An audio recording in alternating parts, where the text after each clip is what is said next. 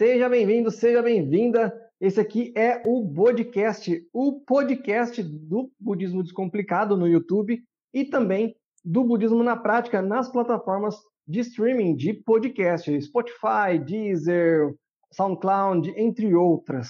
Eu quero começar aqui falando com você, perguntando uma coisa para você.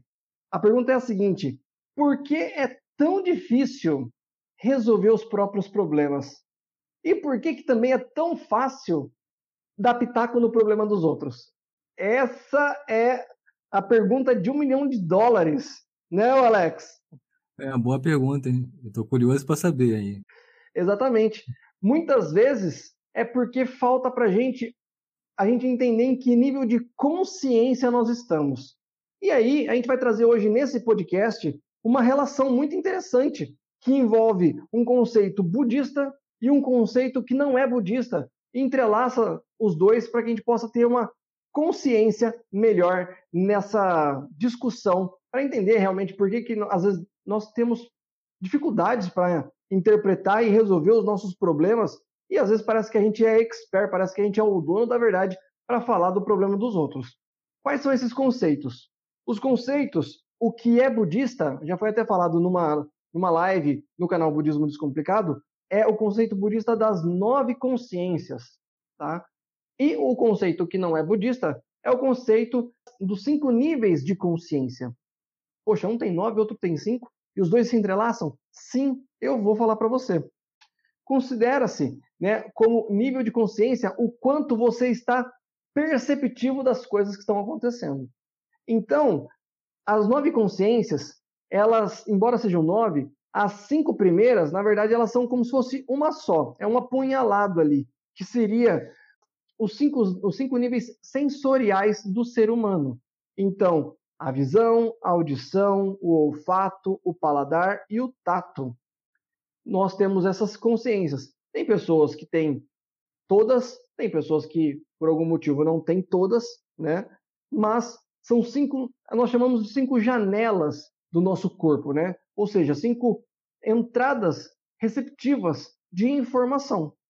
Essas cinco informações, né, elas podem, é, às vezes, separadamente você receber elas, e às vezes você pode receber elas juntas, que justamente é o segundo nível ali das nove consciências, que é a sexta consciência, que a gente chama de consciência comum.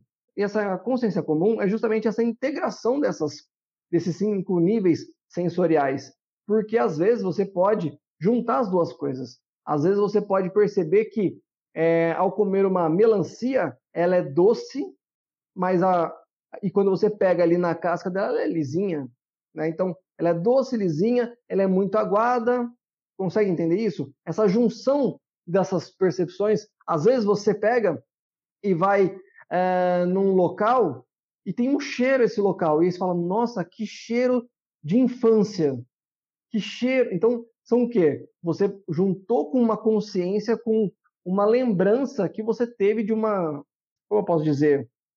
Você sentiu algo que você sentiu em outro momento. Então, naquele lugar que você vivenciou, você sentiu ali um, sei lá, um, tava mais quente, estava mais frio, é, aquilo era mais áspero, era mais liso, era viscoso, não era, era, era salgado, era doce, né? era alto, era baixo e tudo isso começa a se entrelaçar e faz com que você, inclusive, adquira memórias. Essas percepções, essa da sexta consciência, que é a consciência comum, que é esse entrelaçamento, ele dá o quê? Percepções. A gente começa justamente a interpretar uma coisa, relacionar, fazer analogias, né? criar comparações entre as coisas, porque nós somos seres racionais. Mas ainda assim, essa, essa sexta consciência, que é a consciência comum, são julgamentos ainda primitivos, tá? Que, puxando rapidinho os 10 estados de vida, que é um outro conceito budista, a gente ainda fala que é o estado de animalidade. Por quê? Porque são coisas animais, são coisas primitivas. A nossa nosso estado animal. A gente às vezes, é, por exemplo, a fome, fazer xixi, fazer cocô, são coisas primitivas, são coisas é, naturais que nós temos ali instintivas. E tudo isso se relaciona com a consciência comum. já que nós entendemos ali, recebemos informações do meio externo e nós fazemos comparações de acordo com tudo aquilo que vai se assimilando na nossa, na nossa mente primitiva ainda, tá? Se é quente, se é, se é claro, se é escuro, enfim, tudo isso.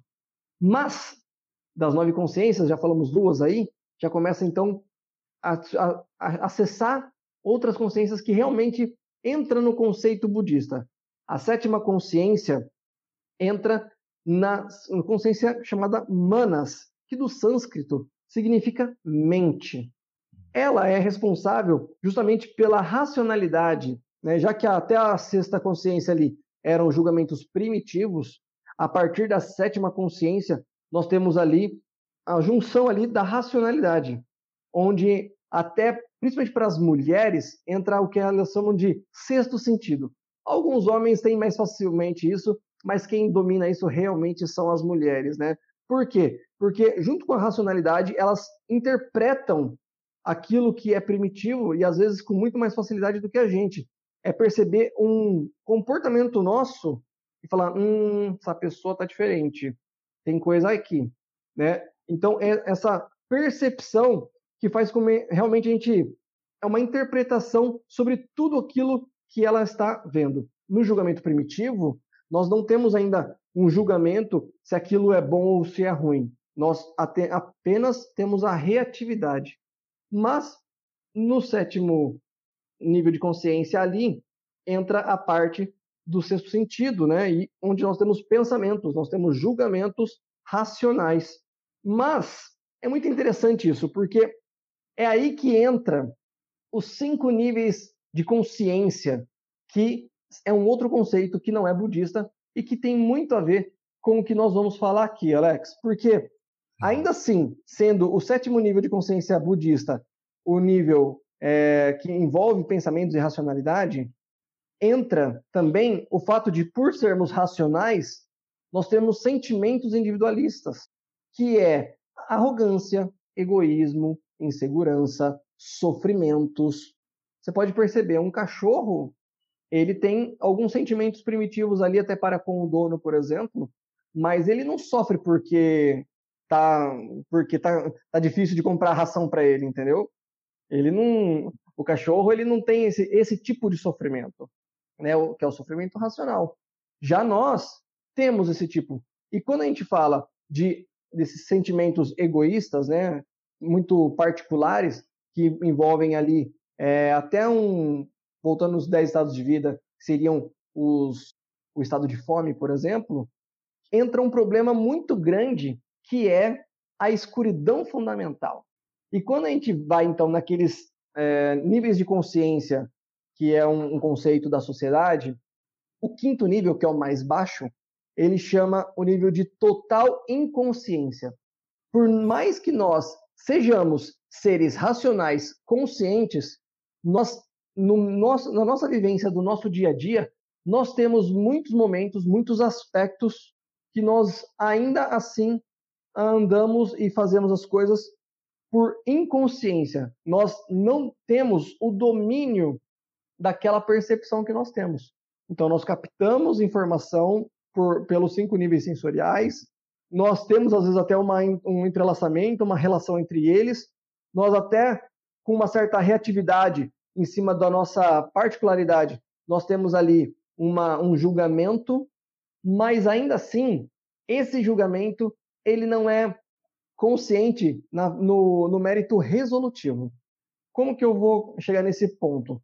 Na seguinte forma, temos um conceito chamado escuridão fundamental no budismo, que fala, né, de, com palavras mais fáceis, que é tudo aquilo que o, é aquele cego que não quer enxergar. Poxa, mas você está errando nisso. Pessoa, aí entra aquela coisa que eu falei no começo, né? A, chegou alguém e fala, dá pitaco na sua vida. Meu, você tem que mudar isso. Aí você fala, não, eu não vou mudar isso. Aí, de repente, entra o orgulho. Eu não vou entrar nisso, porque eu, eu acho que eu tô certo. Hum, eu acho que eu tô certo. Entra o orgulho, entra, entra o fato de não querer abrir mão de alguma coisa, entra o fato de você querer estar certo, fazer com que as coisas andem do seu jeito, que as coisas girem ao, a seu favor, independente do que é mais racional, do que não é. E aí, essa escuridão fundamental é o comecinho aqui dessa pergunta que eu iniciei a nossa nosso podcast. Por que, que é tão difícil resolver os próprios pro problemas? Porque existe a escuridão fundamental. Eu tô num, é como se estivesse no escuro de verdade. Eu consigo ouvir, às vezes tem pessoas querendo me falar, me chamar para o lugar certo, mas eu não estou enxergando nada. Ou eu, ou eu estou num nível de cegueira individual que eu não quero abrir os olhos para tentar enxergar algum tipo de luz. Eu quero simplesmente que as coisas venham até a mim e aquilo me satisfaça de qualquer forma. É a escuridão fundamental. Eu tenho, eu, por mais que eu seja um ser racional, eu não quero lidar com a racionalidade para chegar numa resolução de algum problema. Eu não tenho força, eu não tenho esperança para que aquilo eu crie uma resolução. Faz sentido para você, Alex? Sim, todo sentido. Eu queria até complementar o que você acabou de dizer, é que a escuridão é fundamental é como se fosse uma nuvem, literalmente, né, embaçando a nossa visão e coisas simples que as pessoas à nossa volta percebem, a gente não consegue perceber. E aí que entra a prática da fé, né? E o Daimoku, né, Myoho Gekyo, ele tem esse poder de dissipar essa escuridão e tanto é que no ato da prática, toda solução que você precisa, ela aparece na sua frente né, durante a prática. E você sai dali diante do Gonzon, do seu oratório, com uma solução que você acabou de captar, porque você dissipou a escuridão fundamental até então. Isso é sabedoria, né? Uhum. Bacana. E o que você está falando agora vai fazer mais sentido, inclusive, daqui a pouco, quando a gente acessar uhum. mais outros níveis de consciência. Né? Então, Sim. dos níveis de consciência da sociedade, eu ainda estou no primeiro, que é complementando ali a escuridão fundamental, porque é o nível de total inconsciência por mais que nós sejamos pessoas racionais, eu é como se eu, uma coisinha aqui no meu cérebro se negasse. Eu faço questão de negar aquilo que acontece. E às vezes eu estou numa vibe tão imersa nesses. Eu estou vivendo uma forma tão automática, essa é a forma melhor de dizer, que eu nem percebo. E por isso que a escuridão fundamental ela é tão importante de ter conhecimento. Porque muitas vezes eu estou num nível tão baixo de vida que eu não percebo o quanto eu estou vivendo no automático, seja nos, lo, nos locais que eu me relaciono, seja o nível de, de interação pessoal que eu tenho com as pessoas e até realmente do nível de desenvolvimento que eu tenho no meu dia a dia, né? O quanto eu estou me desenvolvendo por vontade própria nesse momento, um inclusive, por ser ah. que eu queria complementar é até a questão do profissional coach, que você conhece muito bem. Então, uhum. às vezes, as pessoas elas procuram coach para poder organizar sua vi suas vidas. Sim. Né? Financeira, coach relacionamento, você conhece, né? Você também é do ramo. Sim. Sim. Então, por que, que essas pessoas procuram esse coach? Porque elas estão na escuridão fundamental, não estão conseguindo enxergar além daquilo. Então, a pessoa de fora, que é o coach, ele vai trazer o que? Uma nova perspectiva, uma nova visão. E a partir daí vai traçar um plano e essa pessoa vai colocar isso em prática e aí a vida vai andar nessas áreas. Mas também é um grande exemplo de escuridão fundamental. A pessoa precisa de um profissional para poder dar uma direção, para poder mostrar o que ela não está enxergando. Sim, mas olha só que legal que você falou. Você colocou ali, por exemplo, o auxílio de um profissional para realmente. É um, o coaching é, o, um profissional que ajuda a organizar, né? E realmente é, auxiliar você a criar forças e, e passos para chegar onde você quer. Mas, olha só, a pessoa que ainda está na total inconsciência, ou seja, ela ainda está na escuridão fundamental, por mais que você que está de fora fale assim, meu, está precisando de um coach, está precisando de uma, uma alguém, está precisando de um psicólogo, está precisando de uma pessoa que te ajude de alguma forma. Você quer que, quer que eu te ajudo? A pessoa ela vai falar assim, o quê? Sai fora. Eu não quero nada. Você tá, ela vai rir de você, né? Ela vai rir de você. Ela ela não tem consciência do quanto isso vai ajudar a pessoa, né, ela Sim. mesma. Ela não tem consciência nenhuma, ela não tem noção. Só que, olha só, então a gente está no primeiro nível mais baixo, que é total inconsciência. Aí a gente acessa o segundo problema, que o segundo nível de consciência, que parece que é o mesmo, mas não é. Que o segundo nível é a consciência do problema. Ou seja, a pessoa, aí que ela começa a perceber que ela tem problemas.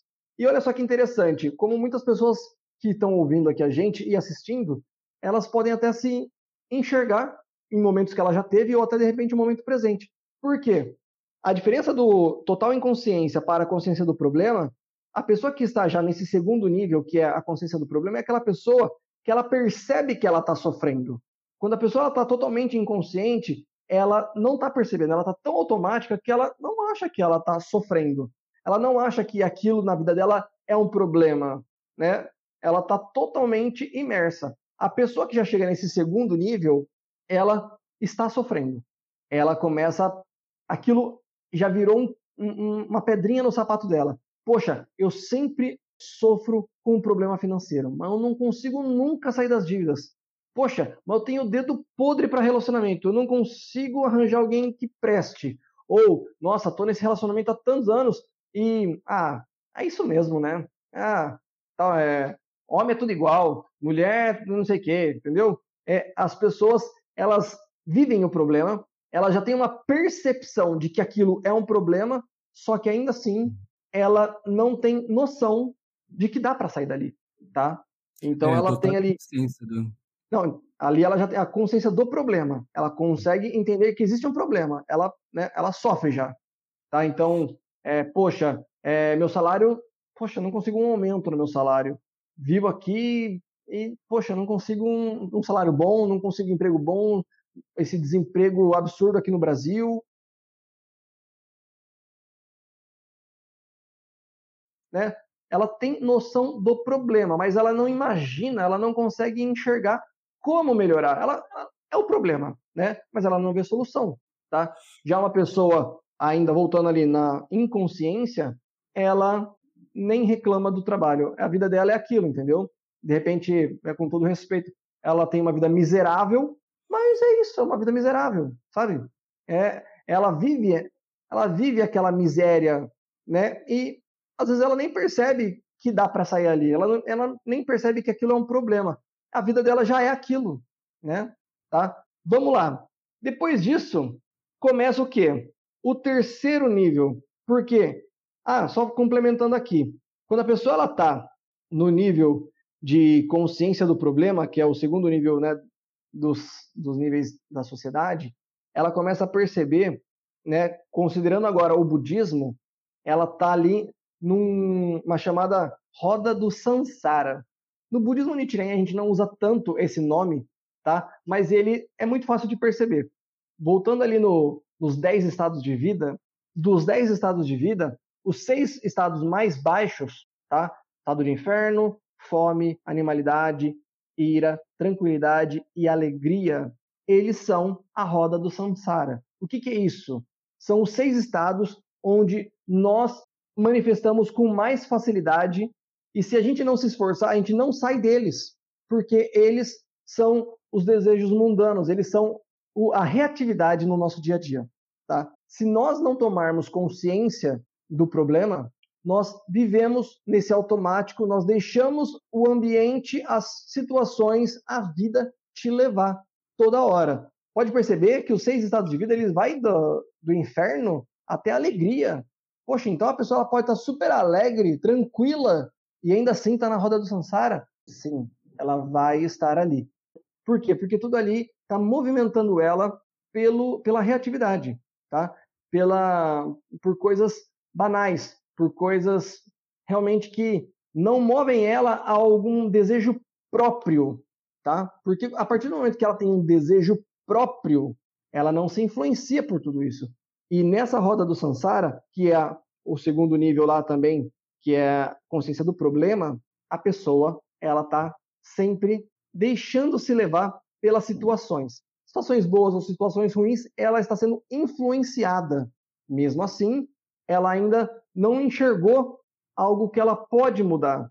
Tá bom ou tá ruim, é isso que tem. O que também muita gente já ouviu falar de um conceito chamado zona de conforto. Já ouviu falar, Alex? Sim, sim. É, a zona de conforto é a pessoa se manter onde está, porque assim se sente mais confortável, né? E aí não quer fazer nenhum tipo de movimento para poder alterar algum aspecto da vida, porque o novo assusta, nem todo mundo está preparado. Mas, é, quando a pessoa é, decide encarar esse novo e seguir em frente, quando ela ultrapassa e olha para trás, ela percebe que não era aquilo tudo, aquele monstro que ela tinha criado na cabeça.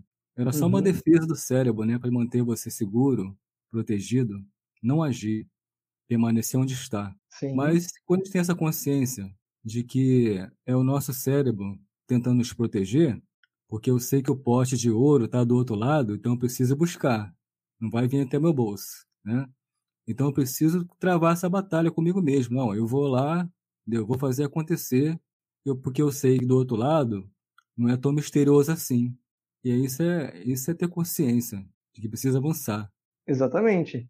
E aí, né, quando a gente fala de zona de conforto, o que, que seria isso? Né, justamente onde nós vivemos essa roda do Sansara. Que é quando pode estar tá ruim ou pode estar tá bom. Mas como você falou, Alex, a pessoa ela não quer empreender esforços para mudar aquela situação. Né? Então tem gente que reclama e a gente volta ali naquele ponto da reclamação. A pessoa ela já tem consciência do problema. Poxa, mas não sei o quê, poxa, mas não sei o que lá. Daí alguém fala, meu, então vai, é só mudar, é só largar, é só, só fazer, só, né? A pessoa, ah, é, eu preciso, é, é verdade, eu preciso, eu preciso. Mas essa, nem, ela não tem consciência ainda desse, desse preciso. Ela só ainda está, poxa, né? Então, mas o que é a zona do conforto nisso? A pessoa, por pior que esteja a situação, ou por mais que né, esteja ali tranquilo, ela tem controle, né? ela sabe até onde vai. Então, o, o ruim, ela ainda sabe que tá ruim, mas não muda tanto daquilo. Tá bom ali, mas, poxa, se eu quero uma coisa melhor, ah, mas aqui ainda tá bom, entendeu? Ah, não sei, cara. Poxa, ah, quero um salário melhor. Tá bom, faz uma, uma faculdade, faz uma pós-graduação. Poxa, né? Mas eu vou ter que gastar dinheiro na faculdade, né? É, é assim, né? Você tem que investir para depois a coisa voltar, né? Com um salário melhor, uma, uma posição melhor, um cargo melhor, é, uma colocação melhor no, no mercado de trabalho. Funciona dessa forma. Mas a pessoa, ela fala, hum, ah, meu salário não deve estar tá tão ruim assim, né? Só eu melhorar aqui, não fazer tanta conta ali, e acho que dá, né? Então, essa zona de conforto, ela ainda é uma reatividade do quanto a gente está acostumado a lidar com as situações que são ruins, mas que ainda não nos forçam a tomar atitudes próprias, atitudes que vão realmente fugir do automático. Tá? Eu tenho consciência do problema, mas eu não sei, né? eu não absorvi ainda tanto quanto algo melhor pode pode me melhorar minha vida. Beleza até aí, né? Até aí ok. Mas aí de repente a pessoa ela começa a acender uma luzinha, porque sejam pessoas que estão ali no nosso redor, ou se a pessoa ela realmente já está com tanto problema, mas ela dá a boa sorte de ter referências positivas perto dela. Então, poxa, aquela pessoa ela conseguiu tal cargo porque ela fez uma pós-graduação. Ela, ela terminou o ensino médio, né? Ela teve ali, ela buscou tal coisa, ela fez um curso, Tá? Tô dando um exemplo aqui, realmente, de uma forma mais né, de trabalho, por exemplo, mas pode ser no dia a dia, né? Ela, ela, ela começou a falar não para os problemas que as pessoas sempre é, exigiam demais dela e ela sempre falava assim e não tomava conta de si mesma, né? Não se valorizava, por exemplo. Tá? É um outro exemplo. Ela viu uma outra pessoa que mudou o relacionamento porque deu um basta, por exemplo, falou, poxa, é verdade, né? Aquela pessoa deu um basta. E a pessoa mudou de vida, olha só. Aí essa é uma coisa que é muito interessante, porque você começa ali a ter um nível acima daqueles cinco níveis de consciência da sociedade, que é a consciência da solução. Então, como eu falei, às vezes a pessoa está muito enxergando os problemas, mas ela ainda não vê como muda os problemas. Mas, de repente, ela teve a boa sorte de encontrar pessoas próximas a ela, às vezes não é nem tão próximas, às vezes é aqui no podcast, às vezes é numa revista, às vezes é né, na televisão, não sei. Mas ela teve acesso no momento preciso da vida dela que fez, né, fez, deu um link ali para ela poder falar assim, poxa, verdade, né? E quanto mais próximo essa estiver dessa pessoa, da realidade dela, mais vai fazer sentido. Ela fala, poxa, uma referência. Então ela começa a criar consciência da solução. É possível, é possível mudar Opa, legal, tem pessoa que muda. Fulana mudou, fulano mudou. Como que ele mudou? Como? Então, ela começa a procurar como. E aí, inclusive, nos 10 estados de vida lá, tô, sempre estou colocando mais um conceito aqui, né? Que é os 10 estados de vida. Faz muita relação aqui. Que é, é justamente quando eu saio da roda do Sansara, que eu saio dos seis estados de vida mais baixo, eu acesso os próximos quatro estados de vida, ou seja, os próximos dois, inclusive, que é o estado de erudição e absorção. O que, que são esses estados? Erudição, eu começo a procurar o que é a mudança. Então, se por exemplo você está aqui assistindo a gente ou é, ouvindo a gente em outras plataformas, você de alguma forma está procurando algo para aprender. Todo conceito, todo, toda informação que você aprende, que você adiciona na sua vida, já é por você ter buscado isso. E você está no estado de erudição. E quando aquilo que você insere na sua vida faz sentido, fala, poxa, é verdade, hein?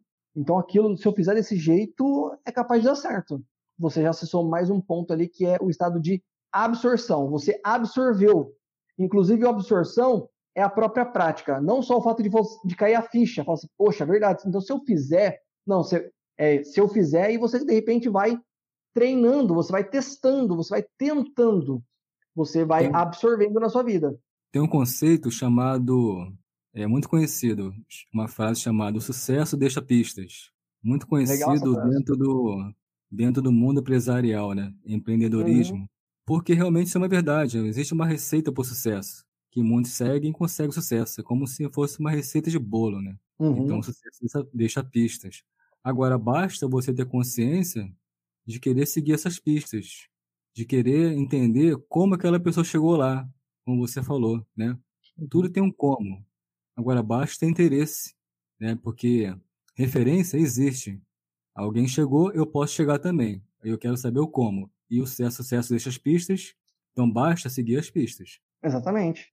E olha só que interessante, às vezes eu estou tão imerso no problema, que é aquele outro nível de consciência mais baixo, e às vezes, por realmente eu estar tá vendo, eu consigo acessar sozinho ainda né, esse terceiro nível, que é buscar a solução. Então, é muito legal, porque aí eu já estou realmente conseguindo romper essa roda do Sansara e buscando realmente os nobres, os quatro nobres caminhos, que é a erudição, a absorção, depois os estados mais elevados, que é o Bodhisattva e Buda, é que a gente vai chegar lá.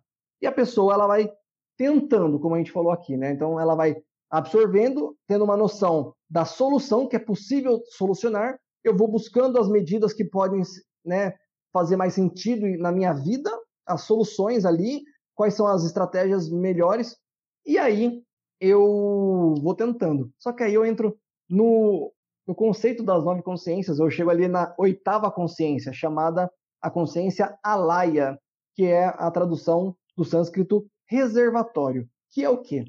O karma. Porque quando eu vou tentando, se eu estou buscando a solução, né, aí eu começo a me deparar por que, que é tão difícil? Porque eu tenho um karma, né? A zona de conforto é a minha reatividade, é o meu karma, é como eu tenho reagido a tudo isso que está me acontecendo. E até então, só na hora que eu percebo que eu quero tentar uma coisa diferente, é que eu vou batendo com as dificuldades, né? Eu percebo quanto eu tenho que mudar, transformar o meu karma para poder criar novas consequências. É a causa e o efeito. Eu tenho que criar novas ações, estratégias diferentes do que eu já vinha fazendo para ter resultados diferentes. E essa consciência alaya, que é a oitava consciência, né, esse karma, ele, para quem está conhecendo o budismo agora, o budismo acredita que nós temos várias existências. Né? A princípio não temos memórias das outras existências, mas o karma ele se manifesta desde quando você nasce. Né? Você já nasce por um efeito, um resultado do que você deixou de uma outra existência, que manifestou né, as condições que você nasceu agora. E vem desde o infinito passado. Você teve incontáveis né, existências passadas que foram resultando no que você é hoje. E quando você nasceu até hoje, você foi também moldando mais aí o seu karma. São as suas tendências. No budismo, é, nessa, nesse conceito de oitava consciência alaya, ele fala que o karma são como se fossem sementes. A causa e efeito são sementes. E a gente já ouviu bastante né, na sociedade falando assim: o que você planta, você colhe. É assim. Se você está plantando maçã, você não vai colher pera. Tá? Então, se você está percebendo que o que está vindo é pera, é porque você, né, você plantou pera. Ah, mas eu estou querendo, na verdade, banana. Então você tem que começar a achar o pé de banana para você plantar as bananas também. Tá? Se você não mudar essa tendência kármica, tudo que você plantar ainda assim vai ser a longo prazo, inclusive, resultado do que você está plantando agora. O que você já está vivendo agora já é resultado de muita coisa que você plantou por reatividade, por escuridão fundamental desde quando você nasceu, tá? Porque você foi moldando o seu destino aqui nesta existência. Talvez muitas vezes de uma maneira totalmente inconsciente. Mas essa live aqui tá para te ajudar, né? Diego, hum. é, nós vivemos muitas existências, né? Uhum. Isso nós acreditamos de acordo com os princípios budistas. Então, assim, é, a gente costuma passar a nossa vida tentando transformar muita coisa, né? Através do Daimoku Gun-Gyo. Mudar o karma. Mas é um desafio atrás do outro. E não para. É infinito. É durante toda a existência. Mas dialogando com uma senhora, uma DF hum. bem veterana, e eu tive assim uma orientação bem precisa sobre esse assunto com ela, e ela me disse, olha, você faça igual a mim. Você faça Daimoku para manifestar o seu karma positivo. E eu achei aquilo bem interessante. E, poxa, manifestar o karma positivo, olha que legal, né? Porque a gente não sabe qual é o nosso karma positivo nem negativo. Eu vou fazer a minha prática para manifestar as minhas ações positivas do passado e dessa existência também, para colher esses frutos, esses benefícios, né? E assim a vida fica mais prazerosa, a prática fica mais, sim, interessante, né? porque você sabe que o, o que te pertence, que você plantou, você vai colher a qualquer momento dentro dessa determinação sua de manifestar o que você tem registrado nessa vida e nas demais. É bem interessante esse, essa orientação que ela passou. Uhum. Bacana, bacana mesmo. Bom, vamos lá então, continuando. Né? Quando eu estou ali e eu tenho já a noção, né, a consciência da solução, ainda não é tudo. Eu começo a buscar alternativas, alternativas, alternativas, vou bater na cabeça ali tentando coisas diferentes. Só que dependendo de como eu vou buscando essas informações, eu posso me deparar ou por erros e acertos ou até por própria pesquisa, assim, eu consigo interpretar ali, eu consigo achar, descobrir qual é a melhor solução. E aí entra num, num outro nível mais alto, que já seria o quarto nível de consciência comum, que é a consciência chamada de consciência do produto, tá? Só para vocês entenderem. Então, uma, no terceiro nível, eu tenho a consciência da solução. Eu sei que é possível mudar. Vou buscar alternativas para mudar. Algumas vão dando certo, algumas não vão. Mas eu percebo que entre esses erros e acertos, eu percebo, eu entendo qual que é a, a forma correta. E aqui, puxando a sardinha justamente para o nosso canal, é a questão, uma das ferramentas né, do produto é a religião, tá? muitas pessoas conseguem até viver bem até sem religião ou não praticar direito a sua própria religião. Porém, aqui a gente pode trazer essa consciência de que cons né, consolidar, melhorar a sua vida pode ser justamente quando você alinha os seus atos, colocando a consciência de que existe o meio correto para transformar o seu karma, por exemplo, que é, né, nesse caso, então, quando a pessoa ela descobre o budismo. E se ela descobre o budismo, ainda assim ela pode descobrir ah, o budismo. De repente ela vê os monges e a do budismo zen. Ah, não deu muito certo. Ah, tenta outro, tenta outro, até que ela descobre a gente aqui, por exemplo, né? Que está falando do budismo Nichiren. Budismo Nichiren da Soka Gakkai. Budismo Nichiren que usa e recita o Nam-myoho Renge Kyo, esse mantra que provoca a elevação do estado de vida que provoca a mudança de pensamento, que esclarece, que ilumina toda essa escuridão fundamental e que faz você realmente transformar tudo isso. E aí sim você, poxa, que legal, né? Eu tenho então o produto, né? A ferramenta correta para transformar a minha vida, todos esses problemas que eu estava imerso na escuridão e que eu sofria e que agora eu percebi que dá para mudar. Só que assim, eu vou fazer uma pergunta para você, Alex. O Namyoho Renge-kyo, ele transforma a nossa vida sozinho? Não, a gente precisa recitá-lo diariamente. Exatamente. É, é oração e ação. Essas palavras têm que estarem juntas, alinhadas, entendeu? Sim. Então, só, só o fato de conhecer que existe o Namyoho Renge-kyo não significa que algo vai acontecer de benéfico só por conhecer. Não. Você precisa desafiar né, a recitação, despertar o seu estado de Buda, que você vai falar um pouco mais à frente, né? Uhum. Ou seja, iluminar aquela condição de escuridão fundamental. A partir daí, sim, aí você vai ver a transformação, porque você está colocando em prática uma teoria que funciona, sim. né? Sim, com certeza. Ou seja, por mais que eu esteja procurando e eu encontre, poxa, é o budismo, é o Namyoho Renge-kyo, que legal, vou recitar o Namyoho Renge-kyo. Acho que vou recitar amanhã, né? Porque hoje já está tarde, hoje já, hoje já tá à noite, ah, tô na correria, hoje está complicado. Então, quer dizer, por mais que você tenha o produto, é a mesma coisa que você ir no, no médico, ele te receitar um remédio. Poxa, eu fui lá na farmácia, eu comprei o remédio, mas não tomei, né? Para você tratar um problema de saúde, você tem que tomar aquele remédio. Às vezes é um remédio, às vezes é uma coisa mais simples. O médico fala, ó, toma esse aqui de 8 em 8 horas durante 3 dias, durante 5 dias. Às vezes é uma coisa mais crônica. Ó, isso aqui você tem que tomar todo dia de manhã, né, até você realmente curar essa doença. Ou não, às vezes esse aqui é para sempre e tal.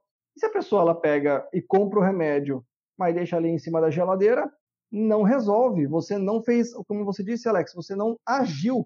Você tem ali, você tem o produto, você tem a solução na sua mão, mas você ainda não usou ela de fato, né? Você não aplicou na sua vida. Então, Outra quer dizer, aí, pode falar. Outra coisa semelhante é querer colher sem plantar, né? Fazendo comparação com a natureza, é bem simples. Primeiro se planta a semente, rega, espera germinar e tem seu tempo para poder gerar os frutos. Então uhum. tudo é um processo, é um processo. E Sim. no meio desse processo precisa ter o quê? Esperança e paciência para que a coisa aconteça, né? E a gente não pode querer grandes realizações na vida se a gente não sai da zona de conforto, se a gente não dá o primeiro passo, se a gente não planta. Então são princípios simples que aplicado na vida, no dia a dia, é possível você ver transformações. Né? Basta ter um pouco de sabedoria e boa vontade né? de fazer a sua parte. Sim, exatamente. Então, até para complementar isso, né, falando, poxa, é, eu tenho ali o produto, eu já tenho consciência do, de qual a ferramenta, né? aqui fala produto, mas qual é a ferramenta correta para eu transformar tudo isso? Das minhas buscas, eu já, já achei a resposta. É a religião, é o budismo, é o Namyoho Renge-kyo. Mas se eu não fizer por onde, se eu não recitar todos os dias, aquilo não gera efeito, não é essa, eu não faço isso que você falou, não planto. E eu tenho que plantar para saber que um, um, dia eu vou colher. Não é eu receber antes só porque eu, né, já ah, encontrei o meu Horengekyo. Opa, toma aqui o seu benefício só porque você encontrou o meu Horengekyo. Parabéns, hein? Não, não é Seria assim, ótimo. né? É, quem dera, né? Mas não é, né? A prática do budismo é justamente é prática para você realmente enxergar as diferenças. Inclusive, tem uma frase aqui que o, cita o primeiro presidente da Soku Gakkai, Tsunasaburo Makiguchi, ele fala o seguinte, que alcançar a prova real é a própria vida da religião. Ou seja, em outras palavras, eu sempre digo o seguinte, o budismo do Namyo Horengekyo é talvez a única religião que ela só se prova com, a, com o próprio benefício do praticante, né? Você pode falar do Namyo Horengekyo, pode falar assim, fazer o maior discurso, mostrar a maior fantasia para a pessoa, a pessoa ficar maravilhada, nossa, que coisa mais maravilhosa, coisa mais linda, que legal esse conceito, essa história, esse budismo lindo, não sei o quê. Tá bom, então, e aí, agora você vai praticar ou não vai? né? Vai lá, o nome Horengekyo, ele vai fazer efeito com a sua prática, com seus objetivos, com a sua mudança, com a sua prova real, com a sua mudança no dia a dia. Quando você ter, tiver o benefício, você vai estar provando que foi através do Namyo Horengekyo. É assim que funciona para todos os praticantes que realmente seguem o budismo Nichiren até hoje. É ou não é? Isso aí.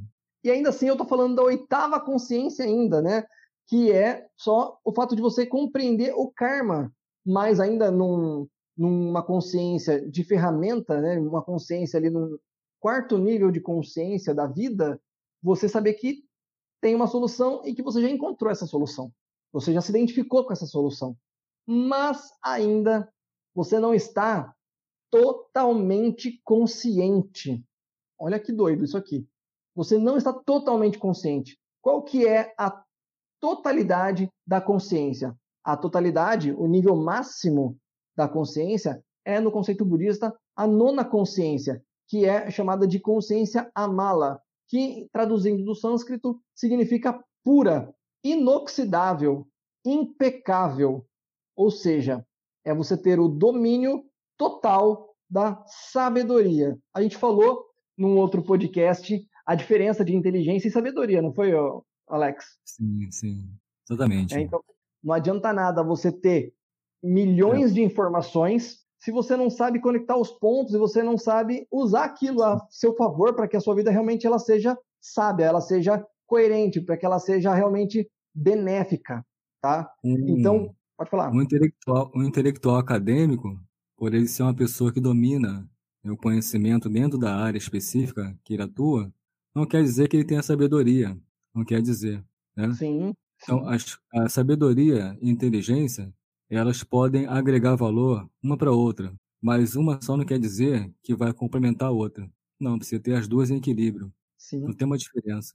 Por isso que é importantíssimo nós termos esse nível de consciência, porque nós vamos realmente voltar naquela parte de tentar, tentar, tentar, mas agora usando a ferramenta correta, ou seja, agindo como nós comentamos agora há pouco. Se eu entendi qual é a melhor ferramenta para mim, então eu vou usar.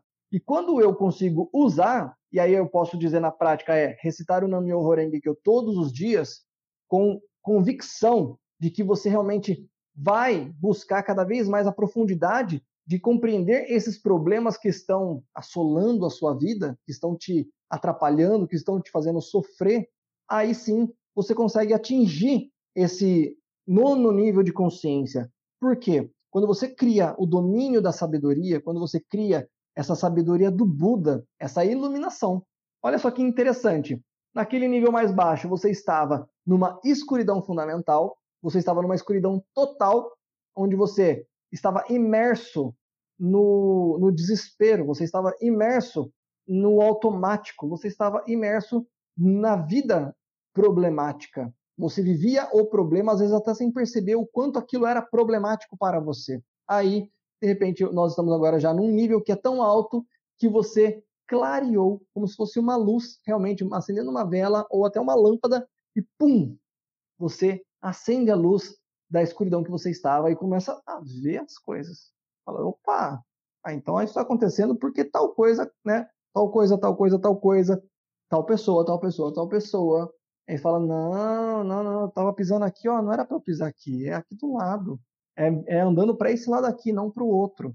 E quanto mais eu entender tudo isso que está acontecendo, e provavelmente vai acontecer por fruto da sua prática do Nam-myoho Renge-kyo, quando você está diante do Gohonzon, diante do oratório, recitando o Nam-myoho Renge-kyo, aí se você ainda não tem um Gohonzon, pega um ponto ali, um, um, cantinho da sua casa que você tenha mais tranquilidade para criar essa, esse, essa prática diária, recite o Nam-myoho Renge-kyo e você determine encontrar, encarar e transformar esses problemas.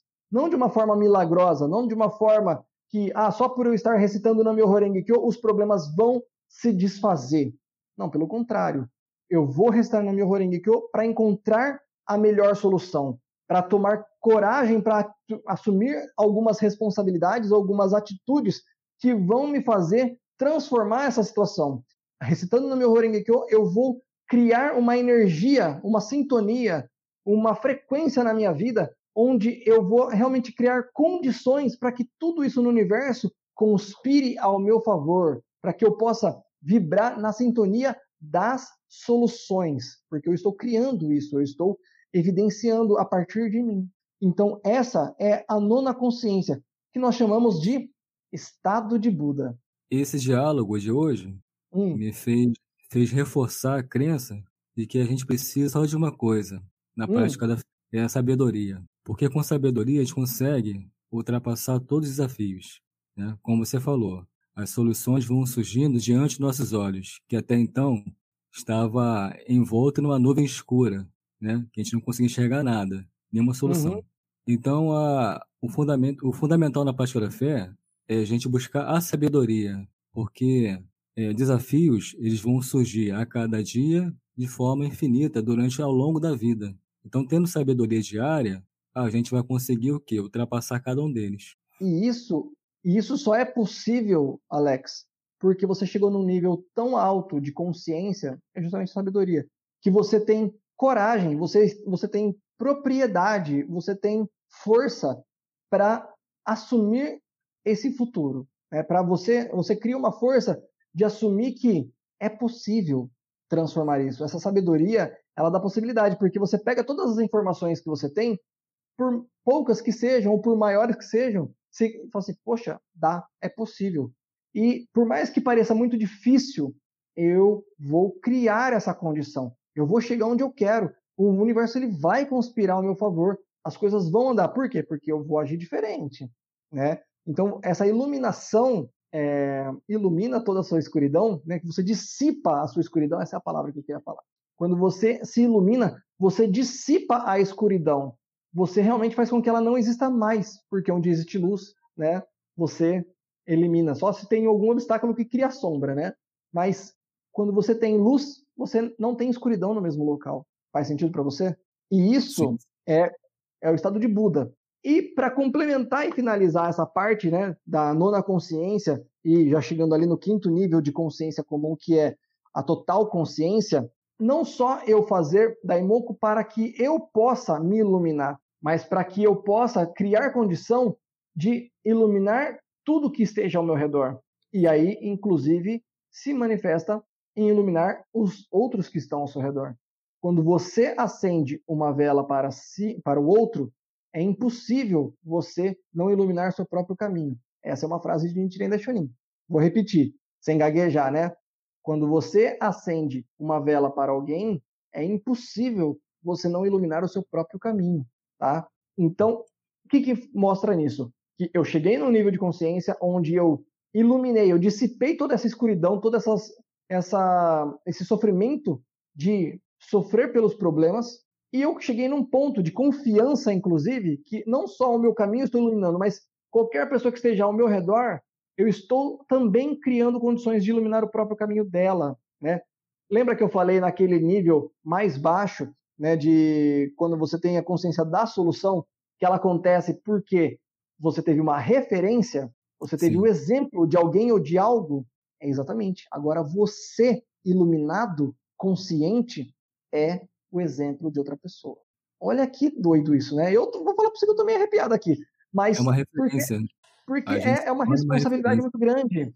É, a gente se torna, se torna uma referência para as pessoas que vão surgir que a gente nem conhece, mas que elas podem ter acesso à nossa história, assim como nós tivemos acesso à história de outros, que hoje são nossas referências, né? Mas é de uma forma não proposital. A gente está só, estamos só vivendo, entendeu? Com sabedoria e cumprindo nossa missão. Agora, a gente não tem noção de quem a gente vai impactar a partir de hoje para o futuro. Uhum. E esse é um ponto extremamente importante, onde você tem que ter a consciência de que dois movimentos vão acontecer. O primeiro, como você, Alex, disse, de que por mais que não seja intencional, você vai impactar as pessoas. Então, a sua força, a sua determinação, o seu estilo de vida, né, o seu modo de usar aquele, aquela ferramenta, aquela solução para transformar os seus problemas, para de tal jeito que você vai viver a sua vida, ele vai naturalmente impactar, sendo referência na vida dos outros que estão ao seu redor, mesmo que você ainda não as conheça. Às vezes o seu jeito de ser, a sua postura, o seu sorriso, o seu bom dia, o seu, né, o seu jeito de ser, seus resultados, eles vão ser uma referência. Mas o nível de consciência, ele tem que ser tão alto de que mais do que a sua postura é de que você tenha o olhar para que no momento preciso, quando você tiver oportunidade e alguém estiver precisando ouvir aquilo, você possa falar também. Recite na Myoho Renge Por quê? É o que eu falei da frase do Nichiren. É você acender a vela do outro às vezes, você só está iluminando o caminho. Né? Tem uma pessoa ali passando perto e você sendo a iluminação, você dissipou aquela escuridão e a outra pessoa estava perto e ela percebeu uma claridade. Oi. Esse princípio de quando você ilumina o caminho de outra pessoa, hum. você ilumina o seu próprio, como Buda disse, há 800 anos atrás, né? Ele se aplica em várias coisas também. Eu já passei por várias situações colocando esse, esse conceito em prática, mas em outras coisas. Por exemplo, eu já passei a doar muitos livros para a escola hum. particular. Livros que eu tinha, passei uhum. a doar. E aí eu passei a criar parcerias, até com uma instituição aqui no Rio, no Brasil também, que não vou citar o nome, e ela passou a doar livros para mim, e eu passei a distribuir esses livros para escolas particulares que minha filha estudava, hum. aqui no Rio. Impressionante. Depois de um tempo, eu passei a ganhar livros de pessoas. É uma lei, né? É uma uhum. lei. Então, você, tudo que você compartilha, doa, retorna para você. Se você quer mais sorriso, sorria. Se você quer amizades, toma iniciativa de fazer amizade, que vale a pena também.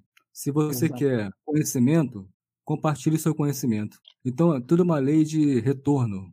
O que você transmite é o que você vai receber o sentimento que eu tenho em relação a outra pessoa, ela vai captar e vai me transmitir, seja um sentimento bom ou não. Então, por isso que é bom a gente tem que sempre estar tá emanando coisas boas, né? Para receber isso de volta também. Então, Sim. uma lei é uma lei que a gente pode aplicar a partir de agora. O que, que eu quero a partir de agora? Ah, então eu quero isso, então eu vou contribuir com isso para outras pessoas, para que isso chegue até mim. É uma lei. Maravilha. Maravilha. Justamente. E esse é um papel natural, do quanto você tem consciência, confiança de que esse produto, esse, essa ferramenta, ou seja, essa religião, esse mantra não Horengekyo, ele funciona para você e para qualquer pessoa que vir a praticar.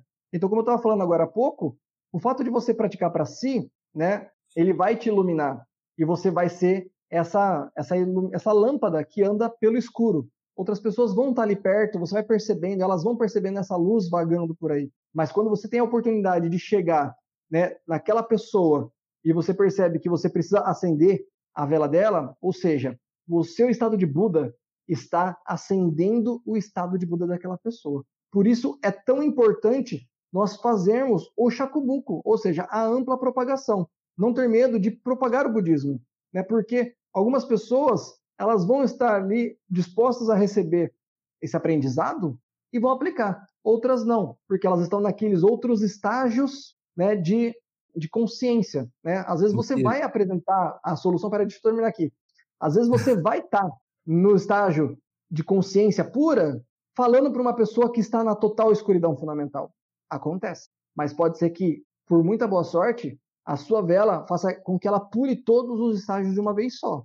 Tá? Inclusive, para complementar aqui, o, o próprio Nichiren Daishonin ele fala o seguinte: se não fossem bodhisattvas da Terra, não seriam capazes de recitar o Nam-myoho Renge, não seriam capazes de recitar o Daimoku. Então, volta na parte da responsabilidade, do quanto é maravilhoso já estarmos num nível de percebermos, de conhecermos o Nam-myoho Renge Kyo, de conhecermos, sabemos que ela é a ferramenta da transformação e de que todo mundo tem direito, direito, a oportunidade de receber. Mas como você mesmo respondeu para mim agora há pouco, o Nami Horengekyo ele só funciona se recitar. Então você tem que recitar e você tem que ensinar a pessoa a recitar. O que me conforta agora é saber que a gente está fazendo essa prática do Chacobuco através do seu canal e também através das agregadores de podcast, entendeu? A gente está dentro desse princípio, só que usando uma outra ferramenta online, diferente do dia a dia, né? Se encontrando pessoalmente com as pessoas até porque no momento não requer isso, né? o encontro vida a vida. Mas uhum. me alegra o fato de estar aqui fazendo Chacobuco indiretamente, porque o que eu estou falando e você está falando no seu canal, as pessoas que vão mais tarde comentar aqui, elas vão se impactar, não é isso? E a partir daí podem se tornar membro da BSGI, receber o seu Gonrozão, praticar e ter benefícios. Então, se isso acontecer para mim, já valeu a pena todo esforço aqui. Essa é a prática do Chacobu que a gente está empreendendo agora. Com certeza. E se você que está aqui assistindo, ouvindo esse podcast, sabe que esse conteúdo pode ser válido para você fazer o Chacobuco, para que você possa mandar para uma outra pessoa que está num outro está, estágio baixo, né, outro nível baixo de consciência, então essa oportunidade. É só clicar aqui no botãozinho de compartilhar e manda para essas pessoas, né? Coloca no grupo do WhatsApp. Você não tem que escolher quem está no nível de realmente buscar pela solução ou não. A gente tem que fazer o nosso papel de pulverizar isso, né? De poder espalhar. Logicamente, não sendo aquela pessoa chatona, né? Eu não gosto muito disso, sabe? Aquela pessoa que vai mandando também a torta. É, é direita. Mas não, nos grupos que você acha que vai ser válido, né? Para aquelas pessoas que já tá naquele, naquela vibe, naquelas pessoas que você sabe que tá no momento de ouvir isso, tá? E se fizer sentido, você compartilha com ela. E se fizer sentido também, já clica aqui, ó, no like, né? Porque as nossas plataformas, elas precisam disso, né? Nós estamos aqui pelas redes sociais, pelas plataformas de streaming e tal. Todas essas plataformas geralmente têm o um botãozinho de like, o joinha, né? Quanto mais a gente aperta o joinha, mais a plataforma fala assim: opa, tem pessoal gostando disso, vou mandar para mais pessoas que têm esse mesmo perfil. Porque essas plataformas, não sei se você sabe, né? Elas já mapearam todo o nosso perfil. Ela sabe do que você gosta, do que você não gosta, do que você vai gostar. E quando uma pessoa que gosta aperta o like, ele já sabe que outras pessoas com um perfil parecido vão gostar disso também. E aí a gente consegue fazer o quê? A viralização do Chacubuco, né? Mostrando essa mensagem para cada vez mais pessoas em vários locais, estados, cidades, países nesse mundo, né? O, o Alex me disse que já tem pessoas até esse momento em oito países ouvindo aqui o nosso podcast, o que me deixa muito feliz. Né? E se você está em algum outro país que não seja o Brasil, e por acaso você esteja até no, no YouTube, que é onde dá para comentar embaixo, fala de onde você está assistindo, cidade, estado, país, que eu vou ficar muito feliz de saber que a nossa comunidade está aumentando cada vez mais. E lembrando para quem não é inscrito no canal, se inscrever aqui e marcar aquela opção do sininho negrito para que quando, quando o Diego postar um vídeo no canal dele, a pessoa vai ser notificada pelo YouTube. Exatamente. Ainda mais o podcast que toda quinta-feira será postado aqui para que a gente possa cada vez mais falar sobre esses conteúdos mais longos. Tá certo, pessoal? Muito obrigado para quem acompanhou até agora. Obrigado de verdade. Como ele falou, se inscreve, aperta o like, se, aperta o sininho para receber as notificações dos próximos e não perca, né? E se você tem alguma sugestão, comenta aqui, né? Se você concorda, se você não concorda, se você tiver alguma sugestão de um novo tema, coloca aqui para a gente poder saber e realmente ter mais material para a gente conversar em breve, tá certo? Gente, também muito obrigado. Pode falar. Queria comentar. É, a pessoa que está nos assistindo, ouvindo aqui dentro das plataformas agregador de podcast, hum. se ela quiser entrar em contato com a gente, participar aqui desse diálogo com a gente, como é que ela faz? Tem as redes sociais, né? Então, é, comigo, principalmente, você vai acabar conversando pelo canal lá no Instagram da Livraria Bode Store. Então é arroba Livraria Bode com DH, Bode Store, né? Então você vai ter lá, inclusive você vai ter acesso à loja Bode Store, tudo que você precisar para a sua prática da fé, velo, incenso, livros da Sokugakai, do budismo, é, oratórios de parede, tudo vai ter lá, bacana, você pode me procurar lá. É, vou deixar aqui também um link para você falar direto comigo no WhatsApp, inclusive da loja, e até para você falar sobre o podcast e de novos temas, que isso vai ser bem legal. Quais as suas redes sociais, o Alex? No Instagram sou, eu estou como Budismo na Prática, underline, e no YouTube também. Tá, tá então Budismo na Prática, underline. Isso, e Budismo na Prática no YouTube. É, as pessoas Maravilha. quiserem ouvir a gente pelo Spotify, o link vai estar disponível aqui na descrição. Lembrando que no Spotify e todas as plataformas de podcast, lá não é budismo descomplicado, lá é budismo na prática. É o nome do canal. Tá certo? Isso aí. Gente, muito obrigado. Pode falar, Alex. Eu quero agradecer pelo diálogo de hoje, foi muito interessante, né? Foi um grande aprendizado e até a próxima para todo mundo. Então tá, agora eu vou finalizar. Gente, muito obrigado. Da nossa parte é só e tchau, tchau.